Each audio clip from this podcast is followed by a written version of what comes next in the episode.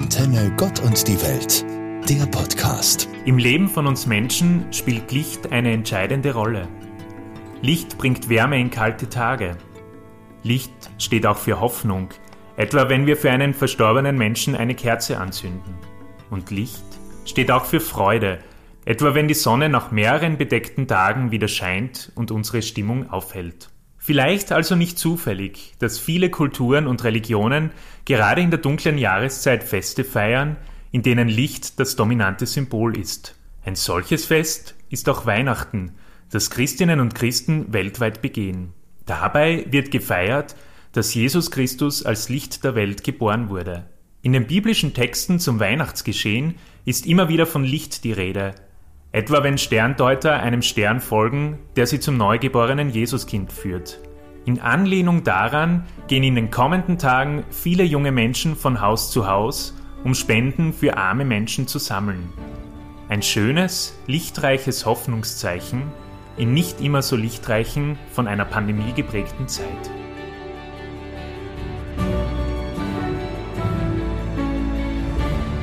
Am vierten Adventssonntag haben viele Menschen in Wien und in anderen Städten öffentlich Kerzen entzündet. Unter dem Motto Yes We Care wurde an Menschen gedacht, die an Covid-19 erkrankt oder verstorben sind, an deren Angehörige, aber auch an die vielen großartigen Menschen im Kranken- und Pflegebereich, die seit Monaten um die Leben der erkrankten Menschen kämpfen. Dieses Lichtermeer, das entstand, war ein tolles Zeichen der Solidarität und des Miteinanders. Wenn ich in dieser Zeit manchmal Kerzen entzünde, denke ich auch an weitere Menschen. Ich denke an all jene geflüchteten Menschen, die vor den Toren Europas auf eine bessere Zukunft hoffen. Ich denke an junge Menschen, die besonders unter den Folgen der Pandemie leiden. Und ich denke an alle, die in unterschiedlichster Form von Armut betroffen sind, materiell, aber auch darüber hinaus. Freilich löst das Entzünden von Kerzen keine Probleme, es ist jedoch ein Zeichen der Hoffnung auf eine bessere, solidarischere und gerechtere Welt.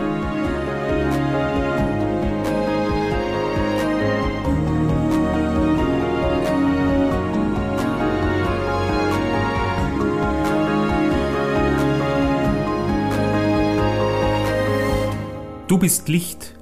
Unter dieses Motto stellt die katholische Kirche Steiermark die heurige Advents- und Weihnachtszeit. Dieser Satz beinhaltet viel.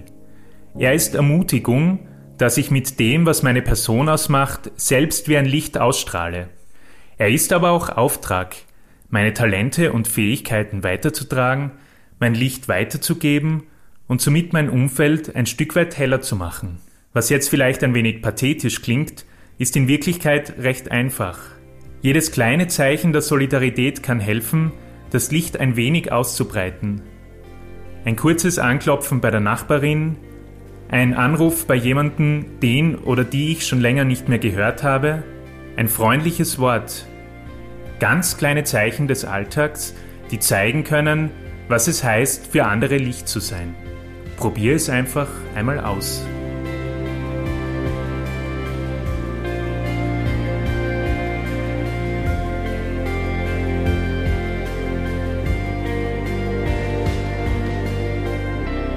Die Zeit zwischen Weihnachten und Neujahr bietet sich an, Bilanz über das sich zu Ende neigende Jahr zu ziehen. Wenn ich so auf mein persönliches Jahr 2021 blicke, gab es viele Lichtblicke, sei es im Privaten mit vielen tollen Begegnungen, sei es im Beruf, in welchem ich im Herbst eine neue tolle Aufgabe übernehmen durfte, oder auch mit dem Wiedereinzug in eine rundum erneuerte Wohnung nach aufwendigen Renovierungsarbeiten. Freilich gab es in diesem Jahr auch Dinge, die anders gelaufen sind, als ich mir das vielleicht erhofft habe. Oder Dinge, die ich 2022 gerne besser machen würde. Auch wenn das Hinschauen auf nicht gelungenes nicht immer leicht fällt, kann es durchaus sehr aufschlussreich sein. Und vielleicht verhält es sich dabei auch so, wie der kanadische Liedermacher Leonard Cohen in einem Lied ausgedrückt hat. There's a crack in everything, that's how the light gets in. Ich wünsche euch, dass ihr im kommenden Jahr diese Erfahrung macht. Ich wünsche uns allen viele Lichtblicke im Jahr 2022. Anton Tauschmann, Theologe in der Katholischen Kirche Steiermark. Antenne Gott und die Welt, der Podcast.